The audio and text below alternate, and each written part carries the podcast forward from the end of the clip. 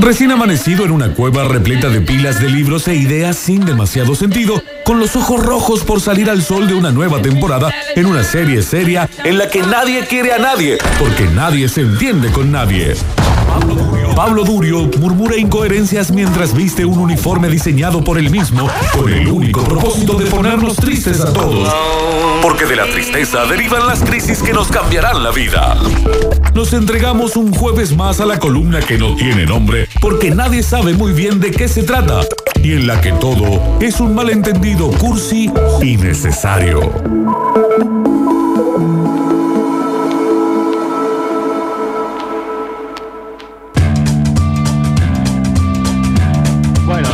Rápidamente, la trama de la peli, por si alguien no la vio o no la recuerda. Tenemos a eh, un estudiante de periodismo que es Anne Haraway en la vida real, se llama Andy en la película, que decide entrar a trabajar a Runaway. Runaway es una revista de moda que está comandada por eh, Meryl Streep, que hace en la película de Miranda Presley. Y que es una jefa de estas malas malísimas, porque además es una mega celebridad, además es fabulosa, además está obviamente vestida a la moda, además es tirana. Y si todo esto no, no- no alcanzara, además es Meryl Streep. O sea, es como fabulosa en todo su ser. Pero bueno. Es eh, un personaje medio Mirta Legranesco. Es, sí, es muy Mirta. O sea, yo me imagino que Mirta en su buena época, ahora no, porque entra con el andador, la van agarrando, No, media no, tiradita.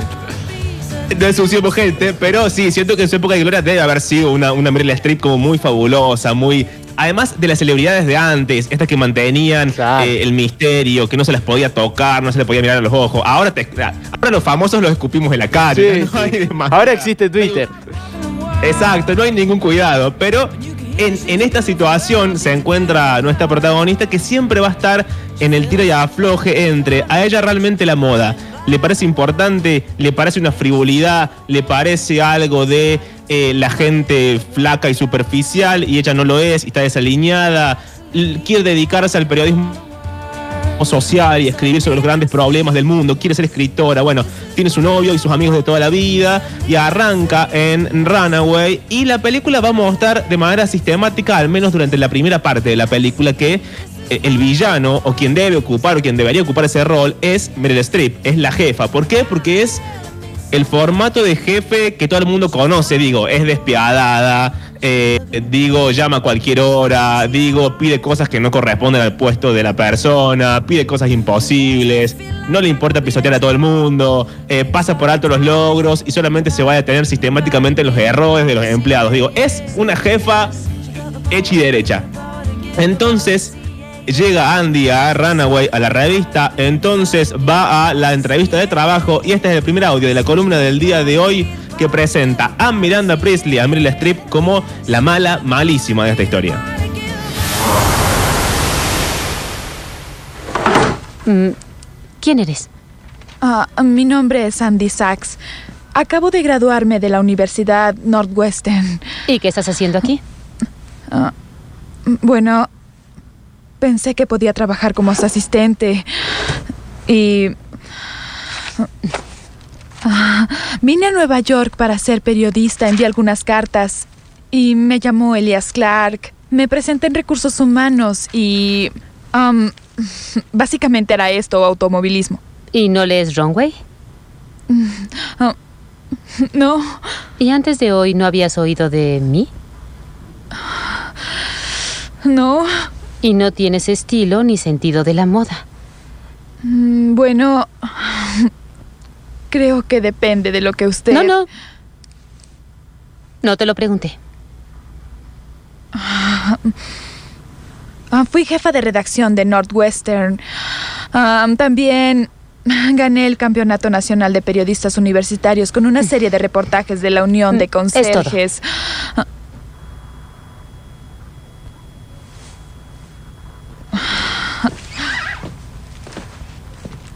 Ya sé, bien. Tiene razón, no encajo aquí. No soy flaca ni glamurosa y no sé mucho de la moda, pero soy lista, aprendo rápido y trabajo Oye, tenemos duro. lo de Cavalli para Gwyneth, pero el problema es que con este gran vestido emplumado luce como si estuviera actuando en el Golden Nugget. Gracias por su tiempo.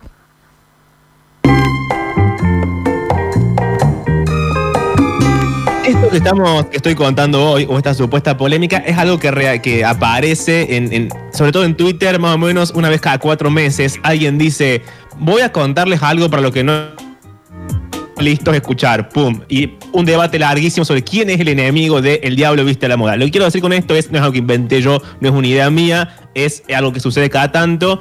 Y que eh, esta semana, eh, de hecho voy a aclarar este robo porque me parece bien, en la revista, en la revista que- del cual soy editor, arroba Nadie School en las redes Ah, sociales. pero si te robaste a vos mismo está bien, Pablo. Exactamente. eh, publicamos una nota que especifica y habla de esta mm, polémica. Que hasta acá teníamos una enemiga, la jefa, Miranda Priestley, eh, Meryl Streep, que además todos recordamos la can- esa- ese, ese- ese momento fabuloso que encima la película pone uno atrás del otro, que siempre llega Meryl Streep al trabajo y le tira arriba de la mesa a Andy eh, eh, el bolso y el abrigo. Che, te digo, te digo eh, que es una de mis películas favoritas estas, ¿eh? Esta acá. Mirá vos. De los últimos tiempos. eh. La- es una de las películas que cuando hago zapping y está, la, me la quedo mirando porque ya la he visto y me gusta, está muy, está muy buena. Está más es una comedia de esas que, como bien dice el turco, te la quedas viendo si la encontrás porque Sí. es divertida, es Eh, amena. tiene muy no buenas, muy buenas actrices. Bueno, sí. Exactamente. Y entonces, como también es como bastante popular, genera esta especie de pelea porque ahora vamos al, segundo enemigo o a la segunda posibilidad de enemigo dentro de la trama, que es, hay una rama disidente de toda esta narrativa que dice que el verdadero enemigo o los verdaderos enemigos de Andy, los verdaderos villanos, los verdaderos antagonistas de la historia son el novio de Andy, recordemos su novio de toda la vida, no sé qué, que es chef, etcétera, y también los amigos de Andy, también los amigos de toda la vida. ¿Por qué? Porque lo que sucede en un momento es que Andy va a empezar a transformarse, ustedes recordarán, en una especie de joven Miranda Presley, empieza a vestirse bien, empieza a maquillarse, se da cuenta que se da cuenta que la moda no es eh, algo netamente frívolo y superficial, sino que además tiene un discurso social que construye formas de ver el mundo. Eh, digo, no, no es solamente el rojo combinando con otro color, es bastante más complejo el asunto. Ella se va dando cuenta de eso, es decir, ella crece, digo crece en el sentido literal de la palabra porque cambia de idea y descubre que hay todo un universo al cual se negaba eh, solamente por los prejuicios. Y resulta que el novio y las amistades no crecen con ella. Ellos siguen pensando que eh, es una frivolidad el mundo de la moda. Y no solamente eso, todo el tiempo se van a burlar de que Miranda Presley, de que Meryl Streep es realmente una jefa malvada y que además un trabajo, cualquiera sea, no, debe no debería avasallar la salud emocional de, ningún empleado, digamos, o de nadie en todo caso. Y en este caso, a Andy le va costando un poco los nervios porque Miranda no para de demandar cosas. En un momento muy lindo le pide un libro de Harry Potter que todavía no fue editado. Ella tiene que hacer una especie de gran trabajo que la vuelve loca, se larga a llorar, quiere renunciar porque tiene que conseguir el manuscrito de un libro y es prácticamente imposible. No les digo si los consigo o no, vean, vean la película o recuérdenla si, la, si ya la han visto, pero en un momento de la trama, ya en la segunda parte, se va a dar el siguiente, la siguiente conversación. Lo que sucede es que están en una galería de arte que inauguró una de estas amigas de toda la vida. Andy está con el pibe que va a ser de contrafigura masculina, esto es alguien del mundo de la moda que la va a querer enamorar. La amiga de toda la vida que conoce al novio de Andy verdadero, digamos, también de toda la vida, va, a empezar a decirle, mira, vos no sos quien eras. Yo tenía una amiga de no sé si dice 13, 16 años, no sé cuánto, y esta persona que tengo al frente es otra. Y al mismo tiempo está el novio en la fiesta y también salen corriendo a la calle, él le dice esto mismo, vienen de que ella se olvide del cumpleaños del novio, digamos, viene mandándose un montón de cagadas en términos de relaciones amorosas o afectivas, y acá le, le- pasar la factura y se lo van a cobrar. Y eh, para que entiendan lo que le dice, también hay una figura dentro de la peli que es Emily, que es la otra asistenta de Miranda, que sueña toda su vida con irse el viaje a París, pero resulta que a último momento no puede ir por razones que tampoco les quiero spoilear, pero termina yendo Andy a este viaje. Entonces, hasta acá, hasta este momento de la película, la mala era Miranda por darle un trabajo y ser eh, exigente y transformarla en esta nueva Andy, o es el novio y los amigos del pasado que todo el tiempo quieren que siga siendo la que fue toda la vida a costo del trabajo, a costo del crecimiento, a costo de las ideas de siempre. Hay una tercera vía, pero por ahora audio del novio y de los amigos cobrándole este cambio. Lily. Lily es un sujeto del trabajo. Claro, parecía del trabajo. No exageres, no es para tanto. ¿No? La Andy que conozco está locamente enamorada de Nate. Siempre llega cinco minutos antes y piensa que Club Mónaco es alta costura. Sabes, durante 16 años he conocido a Andy, pero esta persona, esta estilizada persona que se oculta con un sujeto elegante, no la conozco. Lily. Diviértete en París. ¿Irás a París? Ah, ah, sí, ahora lo supe. ¿Mm? Creí que París era importante para Emily. Genial, ahora tú critícame. Oye, Andy. Andy. Andy, ¿qué rayos te sucede? No tuve opción, ¿entiendes? Miranda me lo, Lo pidió sé, y no pude esa es negarme. siempre tu respuesta. No tuve opción. Igual que tu trabajo. Entiendo que tú no tomas las Nate, decisiones, entiendo. Andrea. Si estás molesto porque trabajo hasta tarde siempre y no pude estar en tu fiesta de cumpleaños, lo siento. ¿Acaso tengo cuatro años? Odias Runway. También a Miranda. ¿Crees que la moda es tonta? Eso es evidente. Andy, estoy preparando postres todo el maldito día. No estoy perdiendo el tiempo. ¿ah? Sabes, no me importaría si bailaras en un tubo toda la maldita noche si lo hicieras con integridad. Tú decías que esto era solo un empleo. Tú lo decías, te burlabas de las chicas Runway. ¿Y qué te pasó? Ahora eres una de ellas. Eso es absurdo. Está bien, está bien. Solo sé responsable. Así podemos dejar de fingir que seguimos teniendo algo en común. No lo dices en serio. No, es en serio.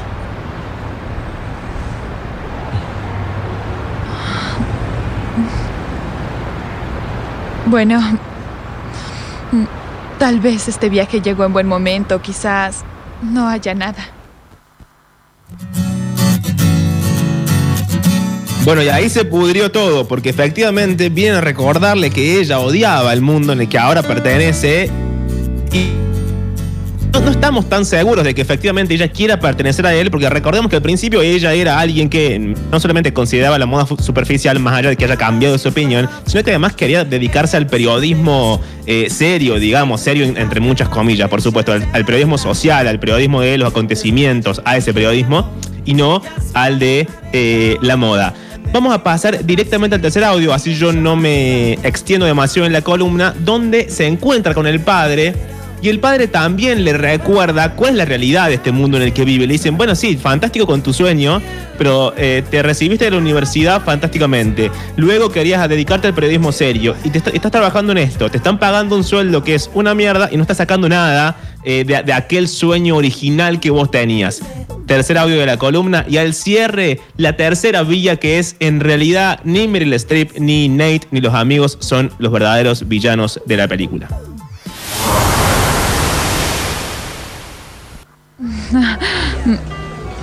¿Empezarás a cuestionarme ahora o después de cenar?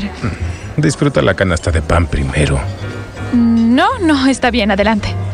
Estamos un poco preocupados, hija. Recibimos tus correos de la oficina a las 2 de la mañana. Tu salario es terrible. No estás escribiendo nada. No es justo. Yo escribí esos correos. Lograste que te aceptaran en la escuela de Stanford para ser periodista y ahora no trabajas de eso. Escucha, tienes que confiar en mí. Ser la asistente de Miranda abre muchas puertas. Emily se irá a París con Miranda en unos meses y conocerá editores y escritores de las revistas más importantes. En un año yo podré hacerlo. ¿Está bien? Te juro que es mi oportunidad. Esta es mi... mi oportunidad. Ah, Esta es... es mi jefa. Ah, ah, lo siento, tengo que contestar. Hola, Miranda.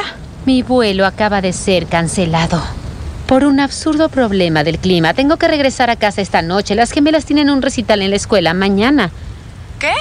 En la escuela. Por supuesto, déjeme ver qué puedo hacer. Bien.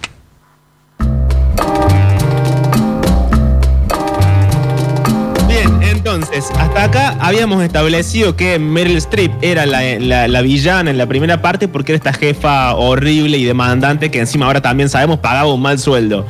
Pero bueno, uno puede decir, está bien, pero entonces ¿por qué Andy, si es todo esto que ya entendimos, se queda en Runway? ¿Por qué se queda en la revista si la destratan, si la moda no es su sueño, si le pagan una porquería, si encima acaban de escuchar que Miranda interfiere en toda su vida personal porque la llama a cualquier hora en cualquier momento y le pide cosas imposibles como volver en un vuelo cuando hay un huracán, o sea, prácticamente imposible?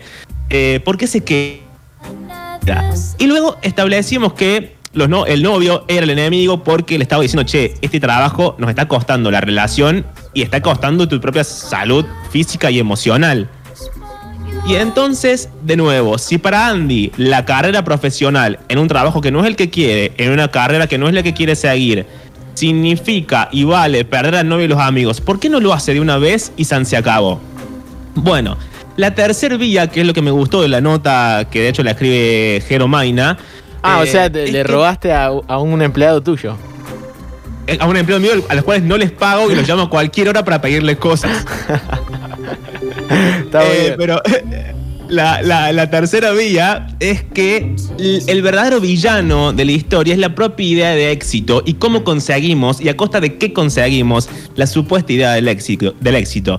Porque ella está eh, programada, como todos nosotros, para tener una supuesta carrera exitosa. El problema de la carrera exitosa, sobre todo en el mundo de los medios, es que conlleva estas cosas que ahora empezamos a descubrir. Un salario que es una miseria, una jefa que es despiadada y un, un- lugar en los medios que ella tampoco quiere ocupar porque no quiere ser periodista de moda, quiere ser ah, o hacer periodismo serio. Y entonces, esta es eh, el verdadero problema. ¿Qué éxito es el que queremos conseguir?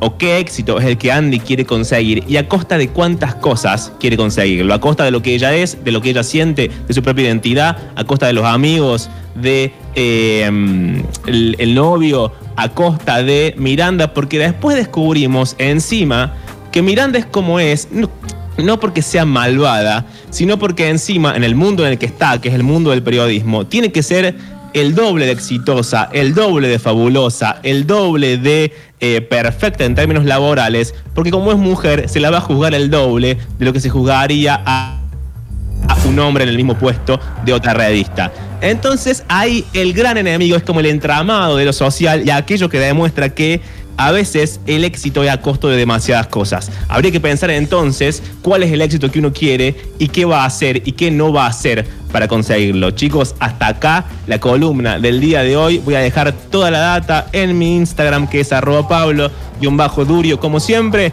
Y si les parece bien, nos encontramos el martes para hablar de la tele y los famosos y todas esas cosas. Arrivederci. Cepas, barbijos, distancia de seguridad, alcohol en gel, fases, ventilación cruzada y nueva ola. Pero aún así hemos logrado establecer el protocolo justo para que la ciudad que vive en la radio haya llegado a una nueva temporada. ¿Qué mejor lugar que este, no? 2021, sanitizando el aire.